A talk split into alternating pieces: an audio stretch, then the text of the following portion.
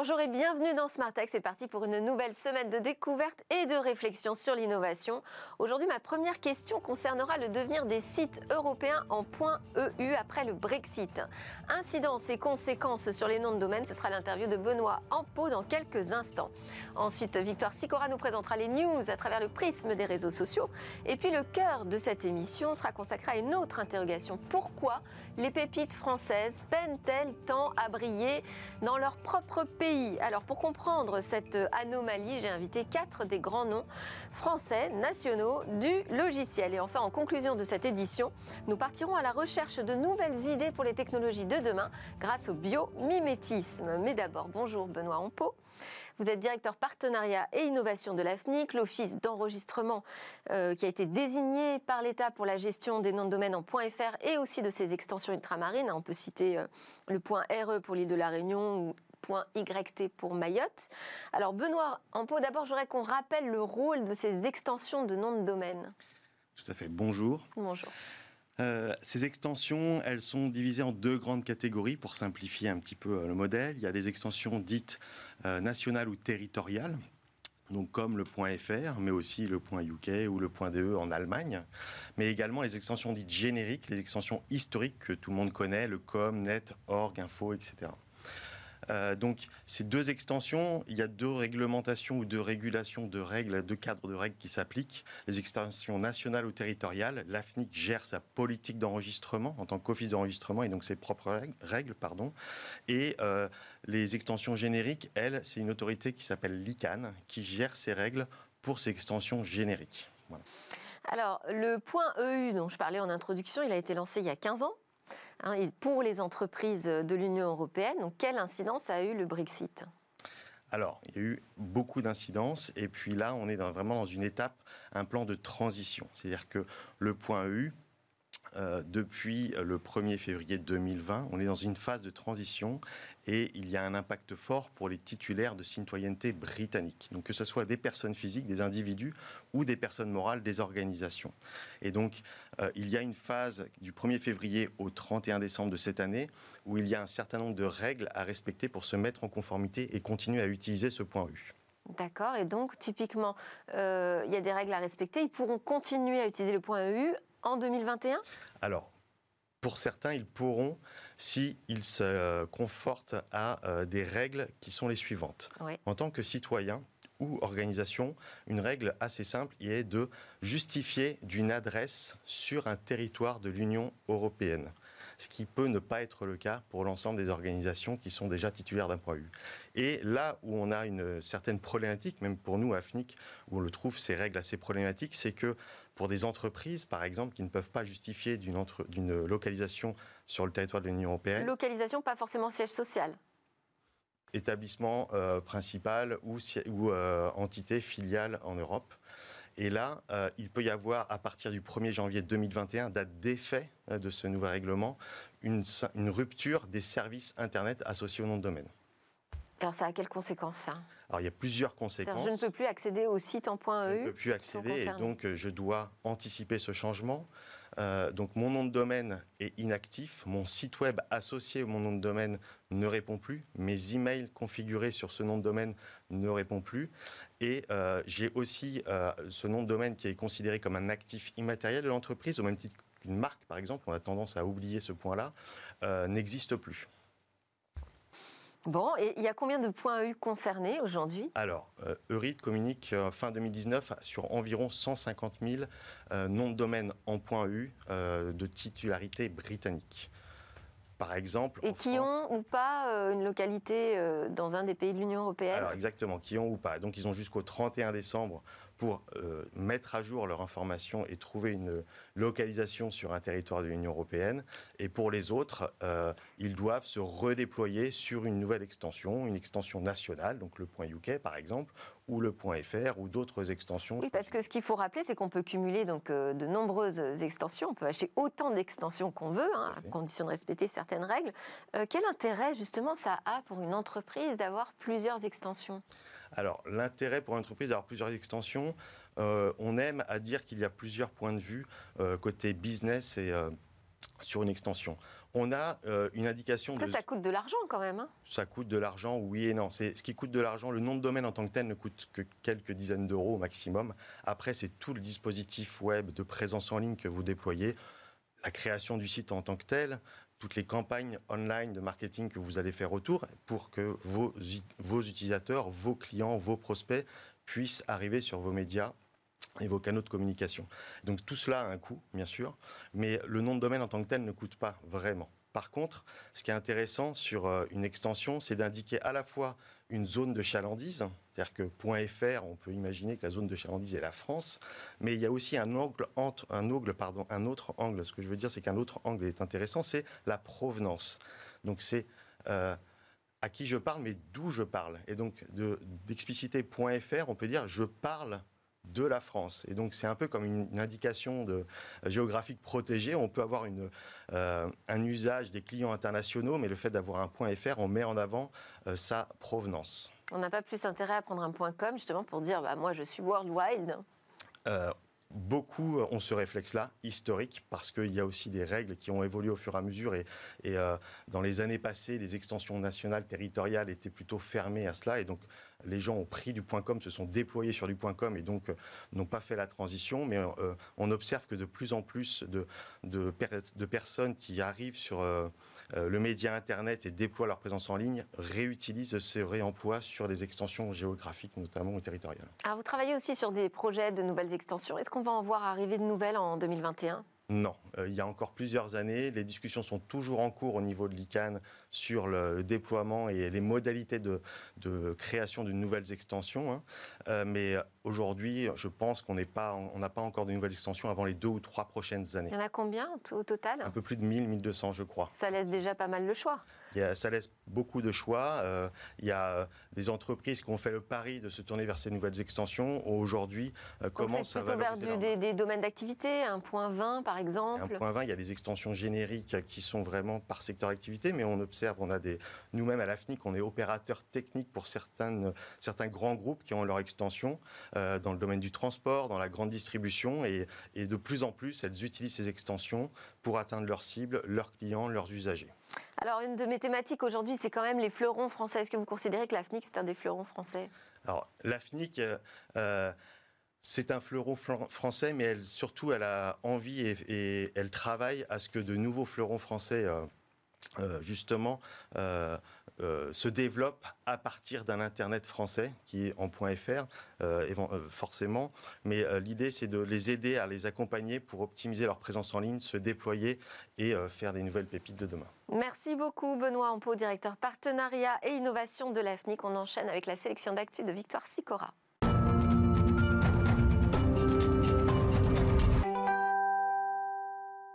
Bonjour Victoire, quels sont les posts qui ont fait réagir les réseaux sociaux ce week-end? Alors on va commencer avec le hashtag Ericsson Day Live, un hashtag qui renvoie à la 9e édition de l'événement annuel d'Ericsson et repris sur Twitter autour de la thématique de la 5G. Cette année, la journée sera 100% digitale et ouverte à tous. Alors que le sujet de la 5G fait débat, Ericsson a choisi d'aborder la technologie comme le moteur d'une économie plus résiliente. Un panel d'intervenants seront réunis autour de Franck Bouettard, le PDG d'Ericsson France, pour apporter leur point de vue sur le sujet. Seront également présents les ministres Cédrico et Agnès Pannier-Runacher. Au-delà de ces conférences et débats, Ericsson a prévu des moments immersifs comme des démonstrations 5G live réalisées depuis leur expérience Center en Suède ou encore une création en direct d'une œuvre d'art réalisée grâce à l'IA avec l'intervention du public. Ça sera à suivre avec le hashtag Ericsson Live. La 5G encore. On continue avec un nom plutôt quelqu'un qui s'est fait remarquer euh, cette semaine. Oui, il s'appelle Tim Kendall. C'est l'ancien directeur de la monétisation chez Facebook et il a témoigné dans le nouveau documentaire Netflix qui fait fureur. C'est The Social Dilemma ou Derrière nos écrans de fumée en français. Un documentaire mentionné sur les réseaux sociaux plus de 200 fois par heure. Lui n'a pas Twitter, hein, mais sur le réseau social, on ne parle que de lui depuis ses déclarations au Congrès américain. Il a comparé Facebook à l'industrie du tabac. Nous avons pris une page de la stratégie de Big Tobacco et nous avons travaillé à rendre notre offre aussi addictive. Le but, capter toute l'attention humainement possible. Et tout le reste de son intervention est une métaphore filée entre Facebook et le tabac. Le like est apparenté à la nicotine et les fake news, il les compare aux bronchodilatateurs.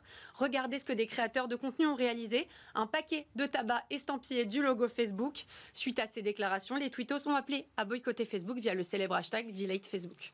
comment débrancher hein.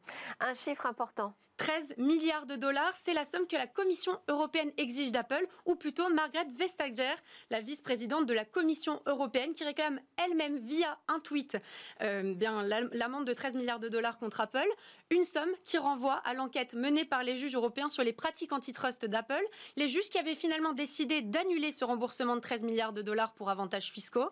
Elle a demandé aux juges européens de revenir sur leur décision et de condamner finalement Apple à verser cette somme, et elle l'a fait savoir via le tweet que vous avez vu s'afficher, une prise de position saluée massivement sur les réseaux. Pour Clément Beaune, le secrétaire d'État pardon, chargé des affaires européennes, c'était une décision nécessaire. On termine dans l'espace. Oui, une femme qui s'applique du sérum sur le visage dans une pub.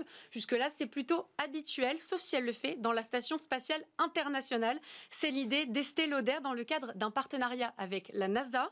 Regardez leur post épinglé sur Twitter, le sérum Advanced Night Repair, une fusée, la Station spatiale internationale, un teaser au final avant la véritable publicité.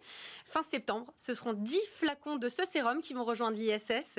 Les astronautes seront ensuite invités à se filmer en mettant en scène le flacon dans un environnement zéro gravité. Les internautes sont conquis hein, et se réjouissent de voir les images arriver. Petit rappel, en 2001, Pizza Hut avait réalisé un coup de pub incroyable en livrant la première pizza à la Station spatiale internationale. Benoît pour une actu rapidement. Euh, j'ai appris que vous receviez Gandhi. Euh, Absolument, juste après, oui. Euh, donc je suis ravi euh, que euh, Gandhi soit partenaire de l'AFNIC depuis quasiment ses origines et vient d'être élu notamment membre du conseil d'administration de l'AFNIC récemment. et donc longue vie à Gandhi pour cette pépite française au cœur de la technologie aujourd'hui. Bon, ben, on va lui passer le message. Merci beaucoup Victoire Sicora pour les news et Benoît Ampo pour votre commentaire sur les noms de domaine en point EU, directeur partenariat innovation de l'AFNIC. C'est l'heure de notre débat sur ces talents français du logiciel, les grands oubliés.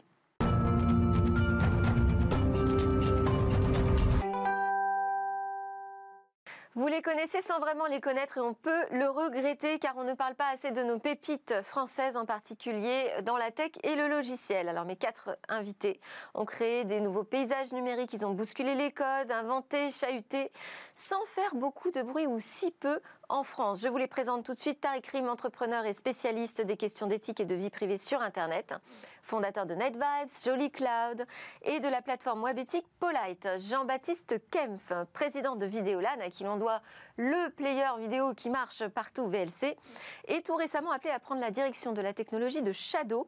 Shadow, c'est un ordinateur dématérialisé dans le cloud, pensé pour les jeux vidéo les plus gourmands en puissance, et c'est aussi français.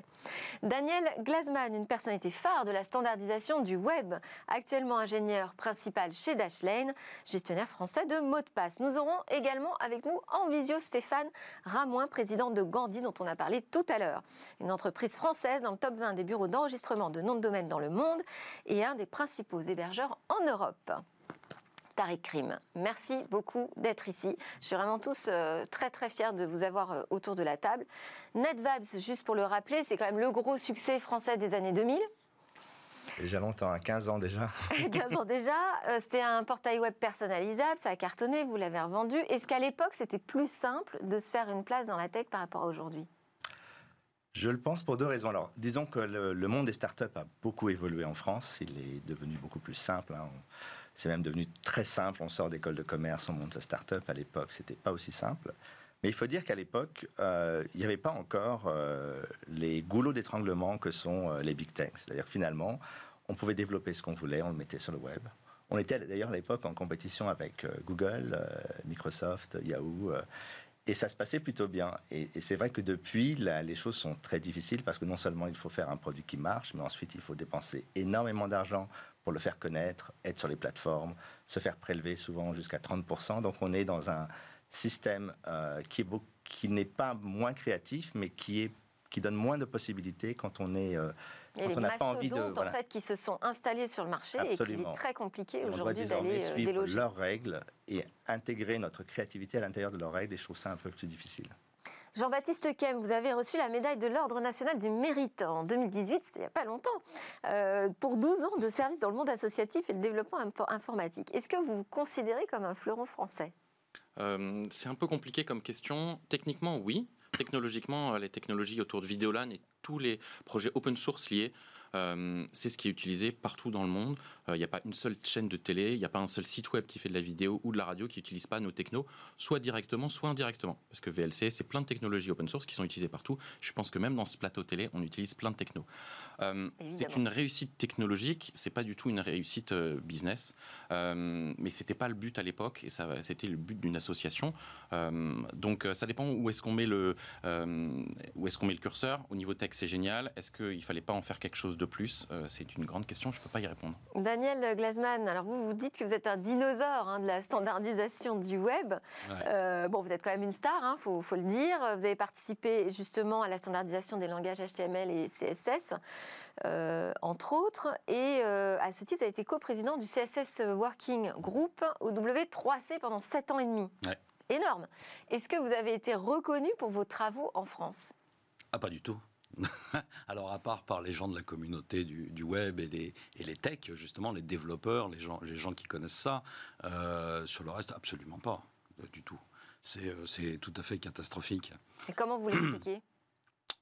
Oh, il y a une espèce de dédain de ce qui n'est pas, ce qui est pas franco-français d'une part. Ça, c'est c'est pas spécifique à la technologie et, et au logiciel.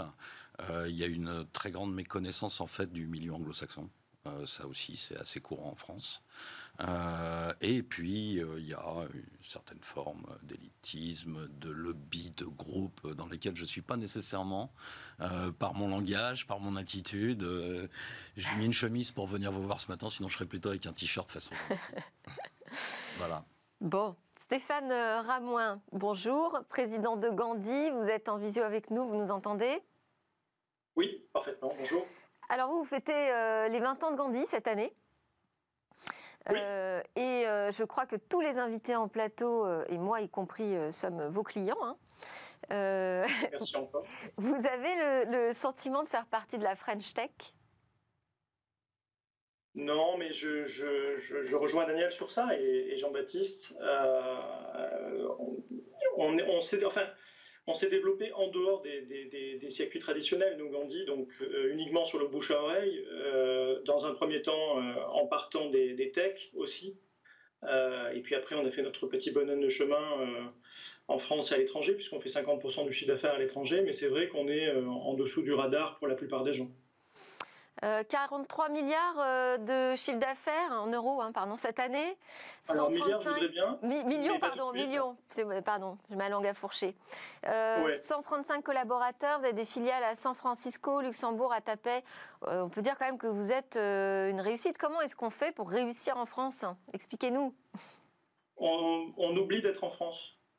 C'est-à-dire Je m'explique, c'est pas méchant ce que je dis, mais moi, il y a un mot là-dedans, c'est l'État. C'est-à-dire que euh, si on pense que la réussite en France d'une entreprise de tech, c'est euh, attraper le plus de, de, CIR, c'est-à-dire de budget recherche et développement euh, donné par l'État, alors on n'ira pas bien loin.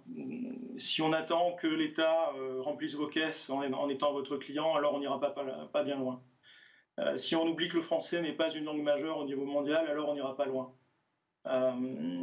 Donc nous, on a fait euh, comme la start-up nation Israël ou, euh, euh, les pays nordiques qui sont éduqués à, l'anglais et on s'est mis, sans oublier qui nous étions, dès le début dans une configuration internationale.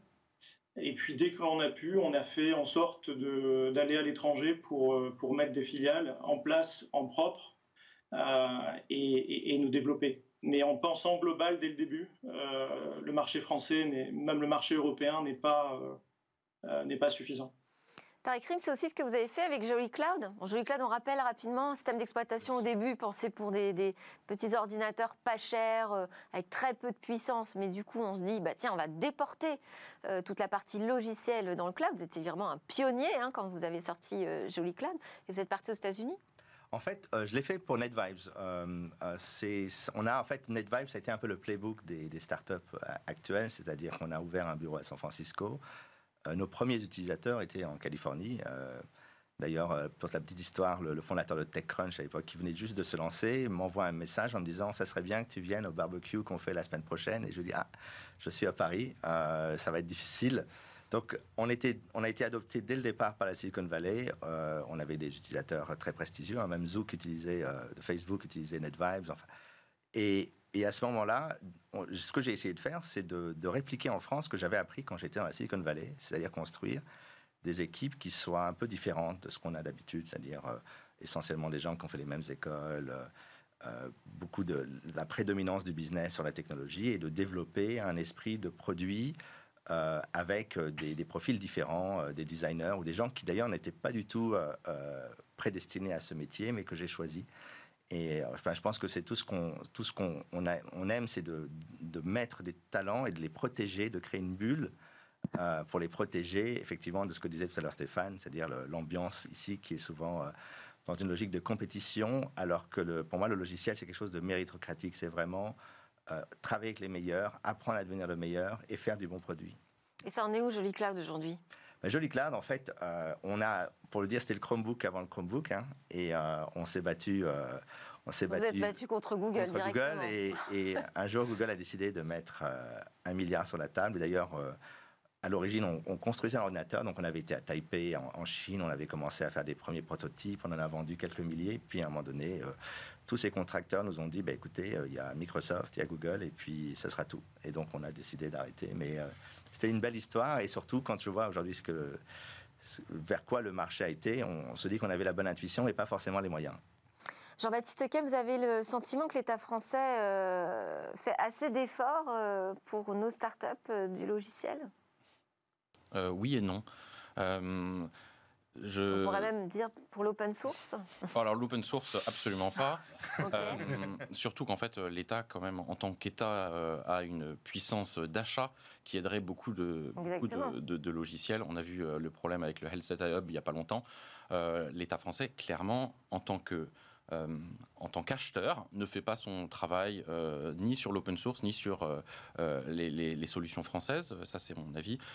et au lieu de favoriser des, Il y a eu quand même des politiques, justement, d'équipement en logiciel libre oui, oui, oui, des administrations. Oui, oui, tout à fait. C'était juste, grosso modo, pour gagner de l'argent, pour, ne... enfin, pour dépenser moins, c'est-à-dire sur la partie desktop, enfin, la partie bureautique mmh. client, où on utilisait ça. Mais c'est des marchés qui sont relativement faibles quand on part à centaines de millions euh, dans le Health Data Club. En France, par exemple, il y a plein de gens qui font du cloud et qui le font bien. On rappelle, le Health Data Hub, c'est euh, aujourd'hui confié à Microsoft. Exactement. On a en France OVH, euh, Scaleway ou Gandhi qui même s'ils ne sont pas forcément exactement au niveau de Microsoft, avec une injection de 100 millions euh, de fait de, contrats pourrait l'être. Donc je pense qu'au niveau d'investissement français, euh, l'État en tant qu'acheteur ne, fait pas son travail euh, correctement et ne veut pas se donner le mal de faire le...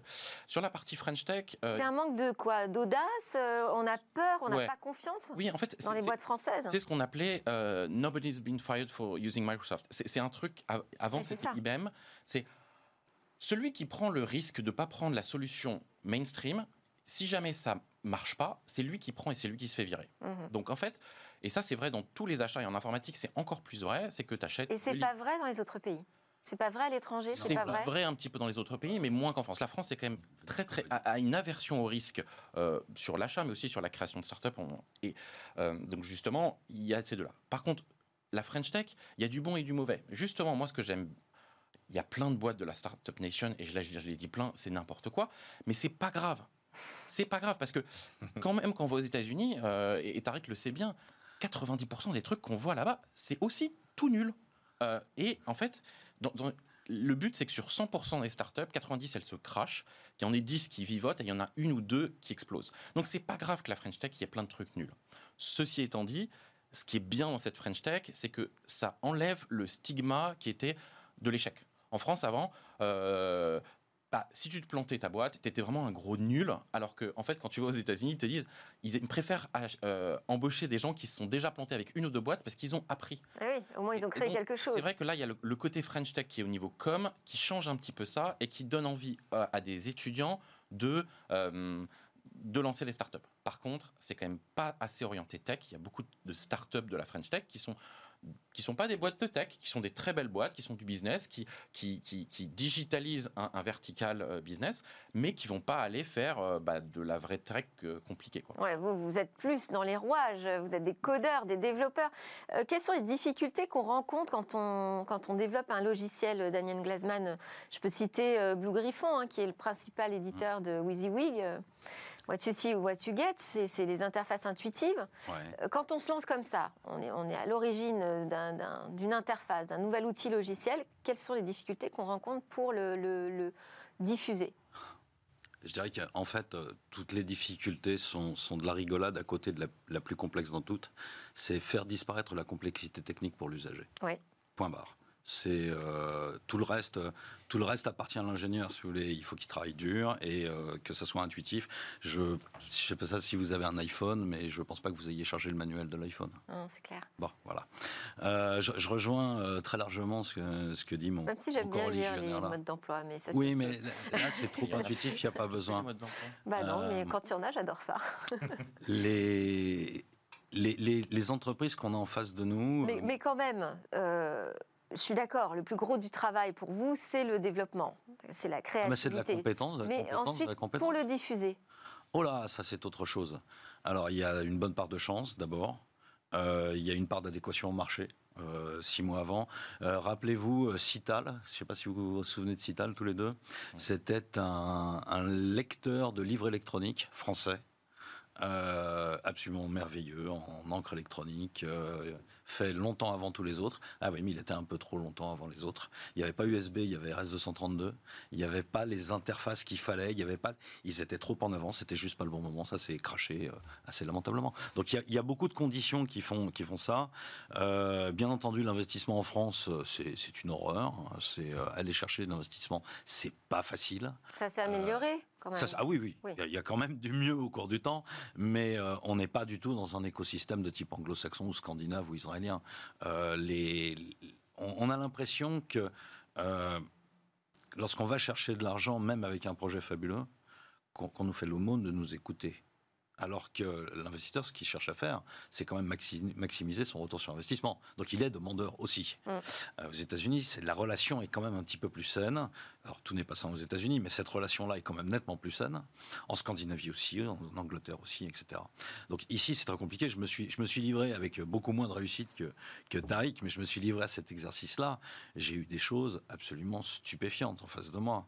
Euh, des gens prêts à mettre euh, beaucoup d'argent sur des choses, mais tellement vaporeuses qu'on savait rien qu'à la première lecture que ça n'allait se planter.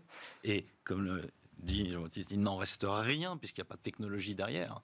Une entreprise qui se crache et qui a de la techno à revendre, il reste quelque chose. Il peut rester une équipe, il peut rester du code, il peut rester des technologies. Une équipe qui vend du canigou sur Internet, j'en com excusez-moi, mais il n'y a rien du tout. Euh, Comment est-ce qu'on fait pour que les talents français ne s'exportent pas à l'étranger? On les identifie d'abord. Daniel Glassman On, les identifie d'abord. Ouais. Et on les, on les identifie pas. Euh, on est dans la seule industrie qui demande 400 euros pour se lancer. Vous avez besoin d'une chaise pour poser vos fesses, vous avez besoin d'une table pour poser votre laptop. Le laptop, vous l'avez, sinon vous n'êtes pas informaticien. La connexion Internet, tout le monde l'a. Il faut un cerveau, ça c'est gratuit. Il faut un projet. Donc 400 euros. En 400 euros, on peut se lancer dans le logiciel. Citez-moi une autre industrie, vous pouvez vous lancer pour 400 euros. Donc il faut qu'on investisse là-dedans. Le retour sur investissement est colossal. Les projets estudiantins euh, tapissent les étagères. Enfin maintenant c'est du PDF, donc on s'en fout. Mais tapissaient les étagères des universités, des écoles. Vidéolan est le contre-exemple qui a réussi à sortir.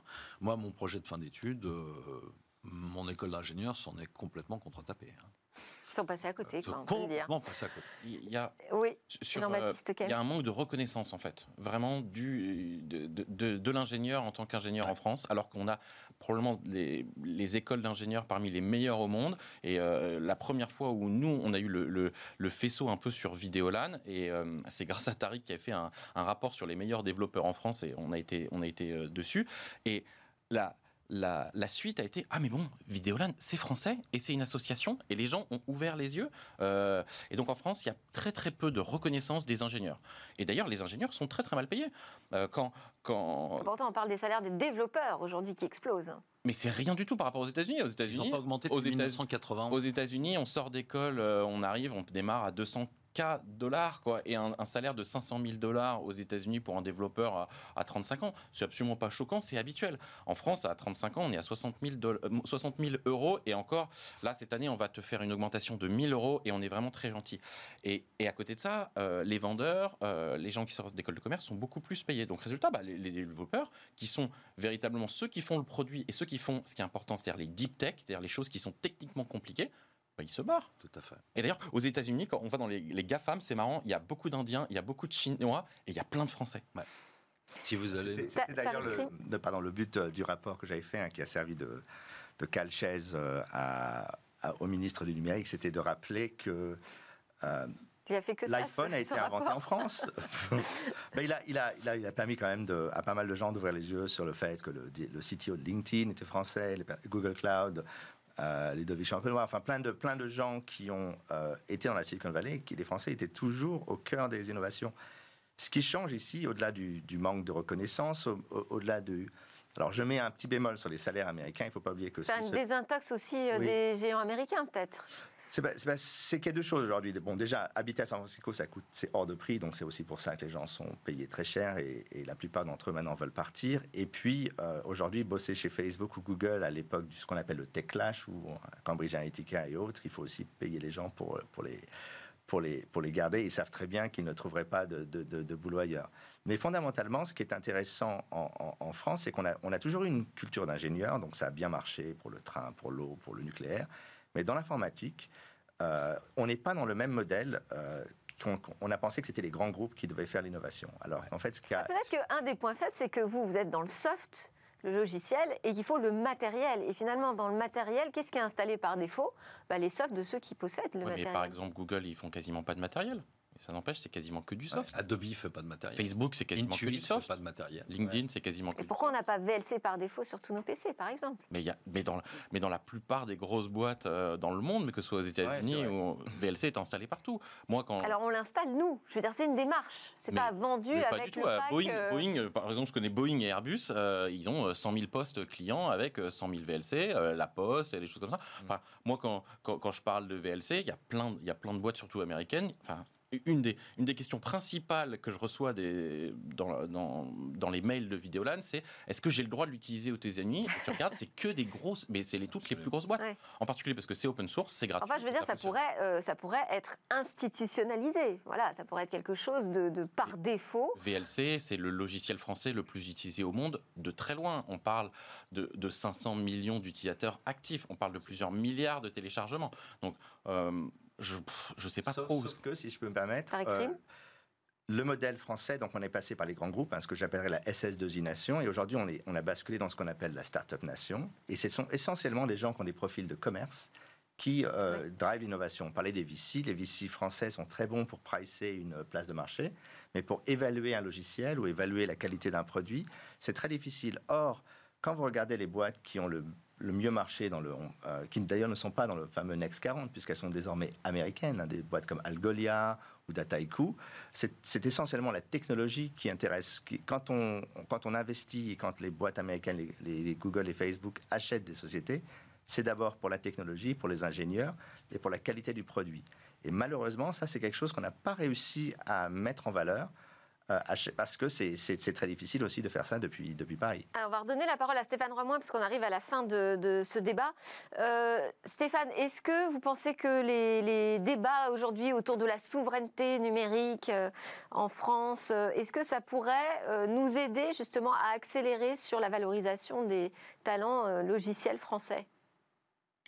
Oui, je crois que l'état dont je dont je parlais tout à l'heure, l'état d'esprit des entrepreneurs et dont vient de parler Tariq, effectivement, euh, doit évoluer. Je pense que c'est d'abord dans nos têtes à nous, euh, entrepreneurs, de se, projeter sur, euh, sur un développement sans avoir besoin de personne. C'est un peu aide-toi et le marché t'aidera. Et ça rejoint deux autres, effectivement, ce que vous disiez, la souveraineté. effectivement, je crois que c'est Jean-Baptiste tout à l'heure qui disait l'État n'achète pas suffisamment aux entreprises françaises. Ça, je suis assez, euh, assez d'accord avec ça. L'État a, cru pendant euh, longtemps euh, que donner des millions à des grands groupes ou à des émanations de grands groupes, ça allait nous aider à, faire de nous des champions du numérique. non, les entrepreneurs font les champions du numérique. les marchés financiers européens et, surtout français ont évolué, mais c'est encore, comme le disait Daniel, assez catastrophique. moi, je me rappelle quand j'ai voulu faire la levée de fonds pour Gandhi, c'était c'était pas super intéressant sur Paris. J'ai attendu l'année dernière pour avoir un actionnaire français. Et merci à Montefiore de nous avoir rejoints. Mais c'est avant tout le pouvoir du portefeuille. Enfin, c'est ce que j'appelle le pouvoir du portefeuille, c'est-à-dire euh, l'État a un portefeuille, chaque client a un portefeuille et faites tout pour conquérir euh, euh, le, portefeuille des gens, c'est-à-dire bah, faites le meilleur produit, faites les meilleures interfaces, et Daniel qui disait tout, à l'heure, les meilleures interfaces. je crois que globalement, en dehors des, marchés financiers sur lesquels on a du mal à se reposer en France, parce que c'est un, entre-gens de personnes qui se connaissent tous et qui mangent des petits fours ensemble, il faut, il faut avoir un bon produit, il faut le, marketer. Et je crois que la différence entre nous et euh, les Israéliens, les, pays nordiques ou les États-Unis, c'est qu'ils ont un marketing produit un marketing euh, euh, client qui est bien plus efficace que nous. On devrait avoir, je pense, un, vrai travail d'introspection sur comment on, attaque le marché et comment on se vend, quelles sont les interfaces. Euh, et, et, la clé, euh, Daniel l'a très bien dit tout à l'heure, la clé c'est euh, vous faites quelque chose de technique. Moi je, moi je vends des noms de domaine, vous imaginez, moi j'en suis encore 20 ans après à expliquer dans les dîners familiaux ce que je fais dans la vie. Donc l'hébergement. Donc il faut rendre quelque chose de compliqué très simple. Et une des raisons pour lesquelles on a réussi, c'est parce qu'effectivement, nous, quand on, quand, on se, quand, on se, quand on fait quelque chose, on le fait déjà tout en interne et on le fait de manière simple, alors que c'est quelque part très compliqué derrière. Donc tout le monde peut en acheter. Bon. Donc je pense que c'est pas une, c'est une responsabilité euh, euh, qui est euh, d'abord de l'entrepreneur et ensuite de, de, de, comment, on a, comment on voit les choses, comment on, se, comment on se vend, comment on se market, où on met l'argent. Est-ce qu'on met l'argent dans le produit, dans le marketing, dans le marketing produit, pas, pas forcément la publicité euh, dans, le, dans, le, dans le, service client. Moi, nous, ce, ce que j'entends, c'est qu'effectivement, ces, ces questions-là euh, de comment je market le produit, ça vient aussi en second temps. Hein. c'est d'abord euh, le talent, le produit, et ensuite on travaille sur sa valorisation. Je pense aussi peut-être que les questions de souveraineté vont permettre de remettre en lumière vos talents. Merci beaucoup d'avoir partagé ce plateau. Tariq Rim, entrepreneur, fondateur de NetVibes, Jolie Cloud, et Paulite Daniel Glasman, ingénieur principal chez Dashlane, et Jean-Baptiste Kempf, président de Videolab et directeur de la technologie de Shadow. Juste après la pause, nous avons rendez-vous avec d'autres génies. Alors ceux-là sont cachés dans la nature.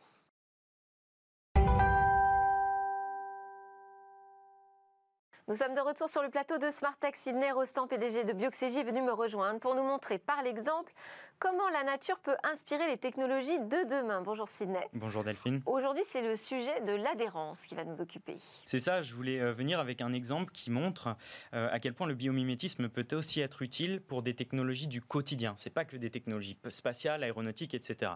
Euh, je vais commencer avec un petit animal, un petit amphibien qui vient de l'Amérique latine, Colombie, nord du Brésil, qui s'appelle la Bolito glossa euh, le nom est assez complexe. C'est une salamandre, hein, on connaît sous le nom de salamandre. Elle a un, défi, ça, tout part hein, avec le biométisme d'une nécessité de vie, c'est d'être rapide et agile sur des sols forestiers qui sont humides. C'est les forêts pluviales. Donc comment est-ce qu'on fait pour ne pas glisser sur des feuilles qui sont glissantes, humides, qui sont lubrifiées sur leur surface Comment est-ce qu'on fait pour être agile? La salamandre va avoir un, derme, hein, donc c'est la peau, euh, très spécifique. Quand on, regarde à petite échelle, c'est des hexagones qui sont collés les uns aux autres. Pourquoi c'est intéressant? Parce qu'entre les, les hexagones, il y a des sortes de micro-canaux qui permettent d'évacuer le liquide en excès, qui permettent d'évacuer l'humidité. Et donc ça, entre guillemets, ça vient supprimer l'effet ou éviter l'effet d'aquaplaning. Vous savez, l'aquaplaning, c'est. Ça me fait penser aux creux euh, qu'on a dans les, dans les pneus. exactement, exactement. Les creux dans les pneus permettent d'évacuer le liquide en excès. Euh, donc c'est des stries sur les pneus. Là, la salamandre le fait avec des hexagones et des micro-canaux entre ces hexagones. L'avantage étant que les hexagones sont un peu bombés, ce qui permet quand même d'avoir du frottement et donc de l'accroche sur euh, les différentes feuilles. Ça, ça a, ça a inspiré, tenez-vous bien, non pas des pneus, mais un outil, enfin un produit qu'on utilise vraiment dans le quotidien, en tout cas moi c'est mon cas, c'est les lames de rasoir, ou plutôt les deux bandeaux qui a euh, de, part et d'autre en fait des lames de rasoir. Vous avez deux bandeaux qui viennent étirer la peau lors du passage des lames, ce qui vient éviter une déformation et donc des blessures, et ce qui permet aussi de couper le poil au plus près. Et donc vous avez une équipe de chercheurs israéliens qui a équipé ces deux bandeaux sur le, sur le rasoir de micro euh, hexagones comme sur la salamandre. Il faut se, dire que pour, euh, pour être créatif comme ça, il, faut en avoir de l'imagination, euh, pour étirer mieux la peau. Donc c'est deux fois plus performant, d'après leurs tests, hein, que les rasoirs actuels. Euh, ça évite les blessures, ça coupe mieux, ça, enfin, ça coupe de façon plus précise. Donc c'est là qu'on voit un, super exemple hein, de comment est-ce que le biomimétisme peut être vraiment utile sur des technologies qu'on utilise vraiment jour pour jour. Donc ça, c'est très intéressant. Et donc du coup, pourquoi est-ce que je vous parle de cet exemple-là? Parce que l'adhérence dans le vivant, c'est toute une histoire. Pourquoi est-ce que le vivant doit adhérer? La c'est pour s'attacher. On avait parlé des moules la dernière fois et de leur polydopamine, hein, la colle qui vient s'accrocher euh, sur les récifs et, euh, éviter hein, le, décrochage de la moule. Euh, il y a d'autres techniques. Hein. on doit adhérer pour être rapide. Je vais donner un exemple juste après. Et le, gecko, vous vous souvenez, un lundi, on avait parlé des pattes du gecko qui sont utiles pour le spatial. et la dernière nécessité du vivant pour laquelle il, il a besoin d'adhérer, c'est de pouvoir s'accrocher sur un autre animal qui va le transporter. Le premier exemple assez intéressant, c'est la rémora. Vous savez, c'est ce poisson qui a une sorte de ventouse sur la tête, euh, qui va s'accrocher en fait sur des grands requins, etc., pour euh, tout simplement être passager de ce, grand requin-là. Ça, ça a inspiré des, euh, on va, des, ventouses en fait biorobotiques qui sont utilisées sous l'eau pour des applications robotiques sous l'eau. et puis, il y a le fameux fruit de la bardane, hein, qui est cette espèce de graine avec des, des crocs, enfin des actaches, qui s'attachent hein, sur des animaux pour aller coloniser polliniser, on va dire, euh, son, milieu. Ça, ça a inspiré le velcro, le fameux scratch dans les années 50. Et donc, sur notre dernier exemple, euh, les En fait, ça fait longtemps qu'on s'inspire de ce qu'il y a dans la nature. Oui, de façon ponctuelle, c'est-à-dire que vous avez des inventeurs qui, euh, par sérendipité, c'est-à-dire par hasard, ont découvert une propriété du vivant, qui les a interloqués et qu'ils ont cherché de reproduire. En l'occurrence, cette histoire de scratch, hein, c'est un biologiste suisse, me semble-t-il, qui a repéré les fruits de la bardane accrochés sur euh, les poils de son chien et qui s'est dit, euh, dit, tiens, ça peut être intéressant. Et c'est comme ça que le velcro est né. Hein, et le scratch, on l'utilise tous les jours. Euh, le dernier exemple, c'est les pneus. On, a parlé de pneus. Hein. L'objectif d'un pneu, c'est paradoxal. Le premier objectif, c'est d'adhérer. Il faut offrir de la stabilité aux voitures dans des tournants et lors du freinage. Mais c'est paradoxal parce qu'en même temps, il ne faut pas trop adhérer. Plus vous adhérez, plus vous créez du frottement, plus la voiture va consommer. Comment est-ce qu'on fait pour combiner les deux? Il y a des ingénieurs de Continental, la fameuse marque euh, allemande, qui sont allés s'inspirer du guépard. Le guépard, c'est l'animal le plus rapide au monde. Il fait des pointes à 90-110 km/h mais en même temps, il doit être euh, extrêmement agile, c'est-à-dire que, l'antilope va essayer de l'éviter en en décrivant des tournants très serrés. Donc le guépard doit être à la fois rapide et en même temps, il doit être très manœuvrable. Et il freine vite Et il doit freiner vite, exactement. et donc, comment ça se passe? Parce qu'il a ce même défi-là, il ne doit, il doit pas avoir trop de frottement au niveau de ses pattes, parce que sinon, il dépense plus d'énergie, donc il se fatigue plus vite. Mais en même temps, il doit avoir de l'adhérence quand il freine ou quand il décrit des mouvements très serrés. Donc qu'est-ce qui se passe? Vous avez en fait les coussinets qui, lors des manœuvres, vont s'écarter pour s'aplatir doucement et offrir plus d'adhérence quand c'est besoin et quand, il y en a besoin. Et quand il réaccélère le guépard, les coussinets vont se rétracter pour pas faire trop de frottement. Et donc les ingénieurs de Continental ont reproduit ce principe-là du vivant ils ont créé un pneu qui, quand il y a un freinage ou quand il y a un tournant serré, va s'aplatir automatiquement. Donc les matériaux qui sont utilisés euh, vont être déformables. Le pneu s'aplatit offre plus d'adhérence. Et quand la voiture réaccélère ou est sur une trajectoire stable, le pneu va se rétracter pour pas avoir trop de frottement et pas trop dépenser. Et ça, ça permet, euh, ils ont fait des tests, hein, ça permet de réduire la, distance de freinage de 10%. Encore une fois, le biométisme est utile dans la vie de tous les jours. Merci beaucoup Sidney Rostand. Vous êtes un autre des talents français que je suis ravie d'ailleurs de mettre en lumière. C'était vraiment la thématique euh, du jour. Euh, merci à tous d'avoir suivi Smart Tech. J'espère que vous aurez apprécié comme moi ces nouvelles découvertes, ces talents euh, qu'on veut voir davantage briller dans notre pays. On conclut avec quatre jeunes pousses innovantes à suivre dans le Lab Startup. Et nous, on se retrouve dès demain pour de nouvelles discussions sur la tech.